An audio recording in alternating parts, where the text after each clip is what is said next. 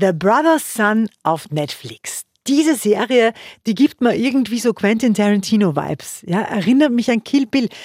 Wahrscheinlich wegen dem genialen Soundtrack. Ja.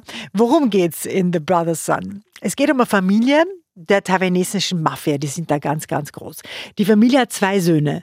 Einer ist Auftragskiller in der Mafia. Der andere ist ein ganz normaler Jugendlicher in LA, der überhaupt keine Ahnung hat, wer seine Familie eigentlich ist.